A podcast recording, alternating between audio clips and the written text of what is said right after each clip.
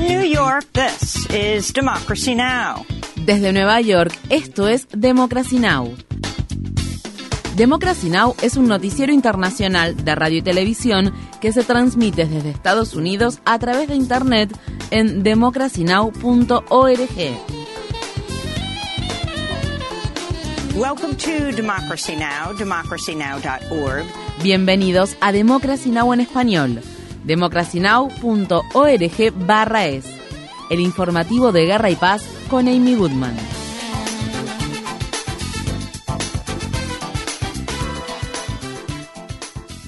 La Corte Suprema de Estados Unidos dictaminó el jueves que es ilegal que los centros de enseñanza superior de Estados Unidos tengan en cuenta el factor de la raza en sus decisiones de admisión. El fallo histórico emitido este jueves por el alto tribunal estadounidense, de mayoría conservadora, contó con seis votos a favor y tres en contra y pone fin a décadas de precedentes que permitían las llamadas políticas de acción afirmativa en las admisiones universitarias. En el escrito del fallo que obtuvo la mayoría, el presidente de la Corte Suprema, John Roberts afirma que las admisiones con conciencia racial realizadas por la Universidad de Harvard y la Universidad de Carolina del Norte son elusivas, imponderables y opacas y que éstas infringen la cláusula de protección equitativa establecida en la decimocuarta enmienda de la Constitución de Estados Unidos. La Corte Suprema no prohibió las admisiones que tienen en cuenta el factor del parentesco ni puso fin a la acción afirmativa en las academias de servicio militar. Ketanji Brown Jackson, la primera jueza negra de la Corte Suprema de Estados Unidos, Unidos escribió en la constancia de disidencia. Con una gran falta de sensibilidad, la mayoría conservadora tira de la cuerda y anuncia daltonismo racial para todos por decreto legal. Visite nuestro sitio web democracynow.org barra es para ver la mesa redonda que mantuvimos sobre el fallo de la Corte Suprema que pone fin a la acción afirmativa. En el estado de California, un grupo de trabajo estatal publicó un informe final que propone brindar reparaciones por los daños causados a las familias negras debido a la esclavitud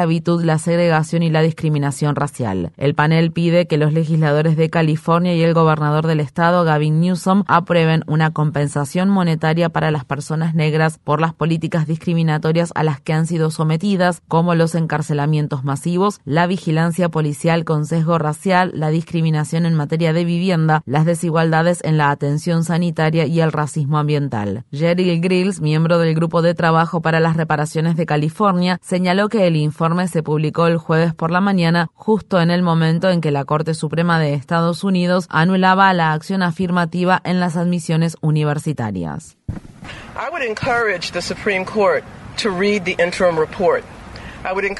Les recomiendo a los miembros de la Corte Suprema que lean el informe provisional.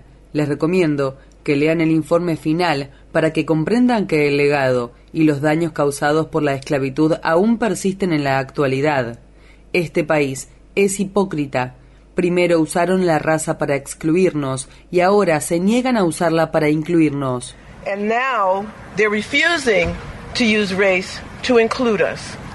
La esposa del juez de la Corte Suprema de Estados Unidos, Samuel Alito, arrendó un terreno a una empresa de combustibles fósiles para la exploración de petróleo y gas en la misma época en que dicha empresa tenía la posibilidad de obtener un fallo favorable en un importante caso ambiental que estaba siendo evaluado por la Corte Suprema. El portal periodístico de Intercept informa que el juez Alito no se recusó del caso a pesar de que su familia podía obtener ganancias como resultado del fallo. El dictamen del caso Sackett contra la agencia de Protección Ambiental contó con cinco votos a favor y cuatro en contra, y Alito fue quien redactó la opinión de la mayoría del tribunal. El fallo limitó de manera drástica las potestades de la Agencia de Protección Ambiental para proteger y preservar los humedales en virtud de la ley de agua limpia. En ese tiempo, la esposa de Alito, Marta Ann Baumgartner, tenía un acuerdo con la empresa Citizen Energy 3 para recibir ingresos de cualquier producción de petróleo y gas generada en un terreno que poseía en el estado de Oklahoma que heredó de su difunto padre. Esto se conoce luego de que el medio de comunicación ProPublica revelara que en 2008 Alito no reportó debidamente un lujoso viaje de pesca que hizo con Paul Singer, un multimillonario donante del Partido Republicano, y luego falló a favor del magnate en varios casos. Singer es uno de los principales donantes del Instituto Manhattan, un grupo republicano de expertos que está a favor de bloquear el plan de condonación de préstamos estudiantiles. Miembros del sindicato de prestatarios Debt Collective habían habían exigido que Alito se recusara de participar en el fallo que la Corte Suprema emitió este viernes sobre el plan propuesto por el presidente Biden para condonar hasta 20 mil dólares de los préstamos estudiantiles de 40 millones de estadounidenses. Visite democracynow.org barra es para ver más información sobre el plan de condonación de préstamos estudiantiles y la Corte Suprema estadounidense.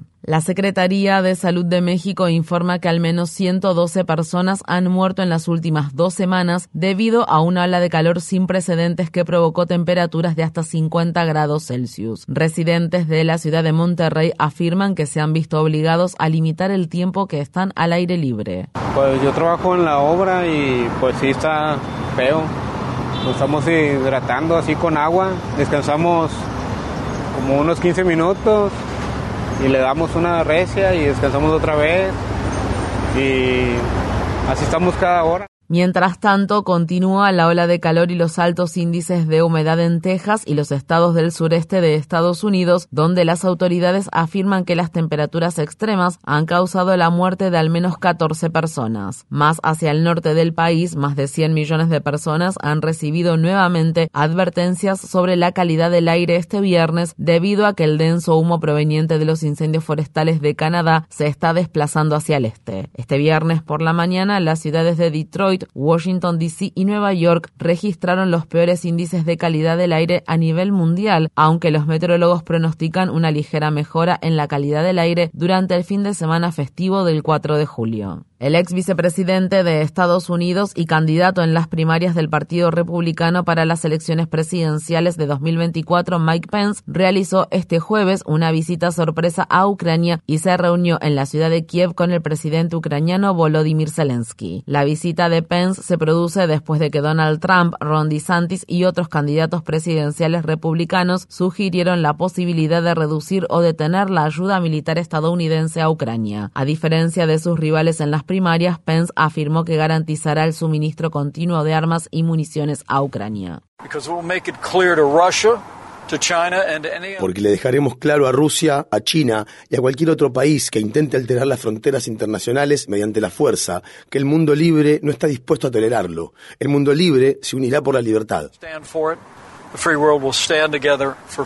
La cadena de noticias CNN informa que el gobierno de Biden está considerando seriamente aprobar el suministro de ojivas de municiones en racimo a Ucrania. Estas armas están prohibidas por la Convención sobre Municiones en Racimo que ha sido firmada por los países aliados de Estados Unidos como el Reino Unido, Francia y Alemania. Ucrania, Rusia y Estados Unidos nunca firmaron el tratado. Mientras tanto, la organización Human Rights Watch informa que ha hallado nuevas pruebas que indican el uso indiscriminado de minas terrestres antipersonal prohibidas por parte de Ucrania. Rusia también ha usado minas y ha causado muertos y heridos entre la población civil. A diferencia de Rusia, Ucrania es signataria del Tratado de Ottawa de 1997 que prohíbe completamente el uso de minas antipersonal. Los 31 estados miembros de la OTAN han firmado ese tratado excepto Estados Unidos.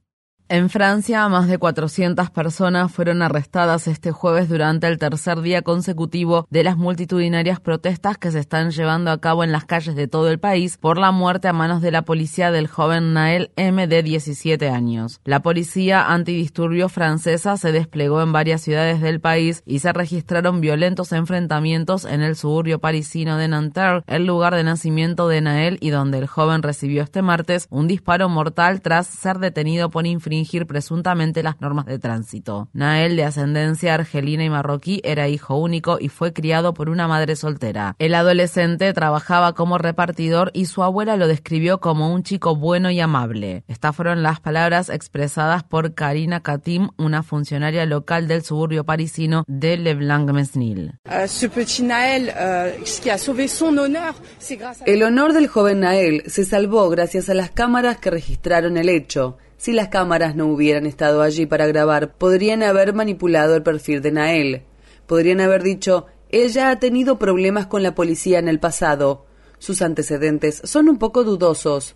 No, se trata de un joven de 17 años que fue asesinado por la policía. Hay que admitirlo. Un tribunal del Reino Unido dictaminó el jueves que, según las leyes nacionales e internacionales, es ilegal el plan del gobierno británico de deportar a ciertos solicitantes de asilo a Ruanda, aunque ese no sea su país de origen. La decisión anuló un fallo anterior emitido en diciembre que recibió duras críticas de organizaciones en defensa de los derechos humanos. Estas fueron las palabras expresadas por el juez británico Ian Burnett. Existe un riesgo real de que las personas enviadas a Ruanda sean devueltas a sus países de origen, donde se enfrentan a la posibilidad de ser perseguidas o ser sometidas a otros tratos inhumanos, cuando en realidad tienen argumentos para obtener el asilo. En ese sentido, Ruanda no es un tercer país seguro para enviar a estas personas. En Irak, cientos de manifestantes intentaron ingresar este jueves a la embajada de Suecia en Bagdad en respuesta a la quema de un Corán frente a una mezquita situada en la ciudad sueca de Estocolmo. La quema ocurrió este miércoles durante la festividad musulmana de Eid al-Adha, también conocida como la fiesta del sacrificio. Los medios suecos informaron que la persona que quemó el Corán era una persona refugiada proveniente de Irak. El hecho provocó una condena generalizada de la comunidad musulmana en todo el mundo. Presidente turco Recep Tayyip Erdogan advirtió que el incidente podría agregar más reparos al ingreso de Suecia a la OTAN. Turquía y Hungría siguen siendo los únicos países que se oponen a la adhesión de Suecia a la OTAN. En Estados Unidos, un jurado del estado de Florida concluyó que el ex agente de seguridad escolar Scott Peterson no es culpable de los 11 cargos penales que enfrentaba por supuestamente no proteger a los estudiantes durante el tiroteo masivo ocurrido en 2018 en la escuela secundaria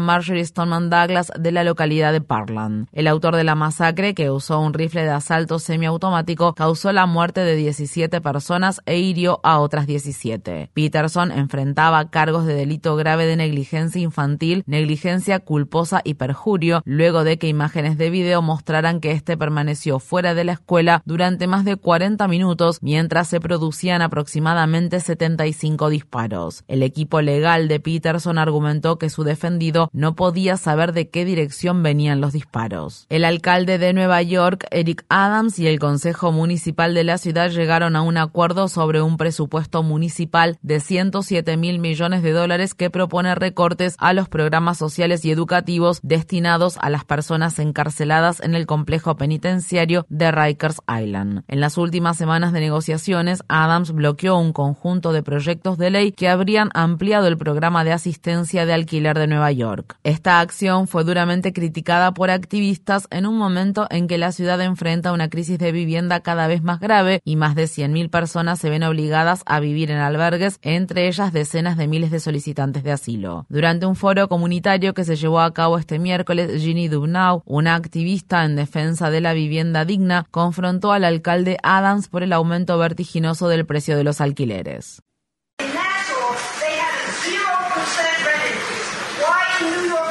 En el condado de Nassau, el aumento de los alquileres fue del 0%. Señor alcalde, porque en la ciudad de Nueva York, donde las empresas inmobiliarias tienen mucha influencia sobre usted, hemos experimentado estos horribles aumentos de los alquileres el año pasado y este año?